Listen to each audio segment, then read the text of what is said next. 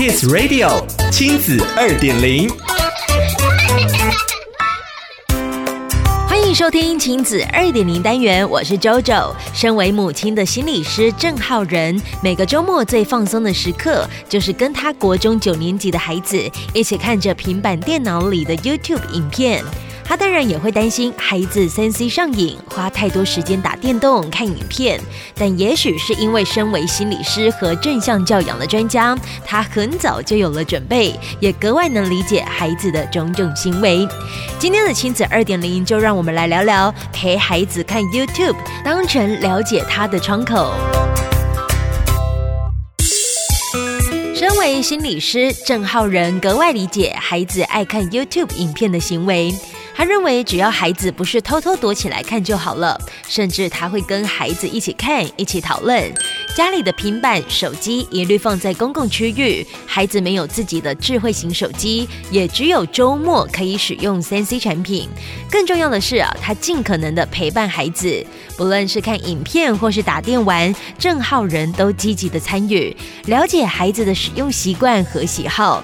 像是在餐厅等上菜的时间，就经常是他跟孩子观看美食影片开胃的小片段。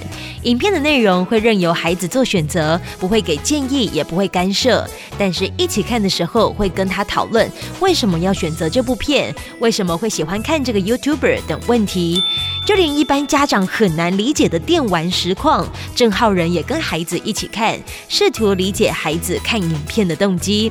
这才了解到，看电玩实况是为了打电玩做事前功课，看别人怎么配装、怎么打、打哪条路，这比自己胡乱尝试更能建立打游戏的逻辑。这也有不少的家长会担心，孩子会从 YouTuber 的影片里学到脏话或是炫富等价值观。他只是认为，只要陪着看，一起讨论，家长遇到不舒服的片段，也可以真诚的表达感受。例如，他也难免会和孩子一起看到脏话连篇的影片，他就会跟孩子讨论这个说法好不好，让孩子分辨在不同场合、不同情境该如何说话。也许在学校为了融入同学团体，会开玩笑说一些好玩好笑的语言，但是面对长辈的时候就不适合。时代变化得很快，很多事情没办法预料。拍片剪辑会不会成为孩子在未来社会中表达自我的方式呢？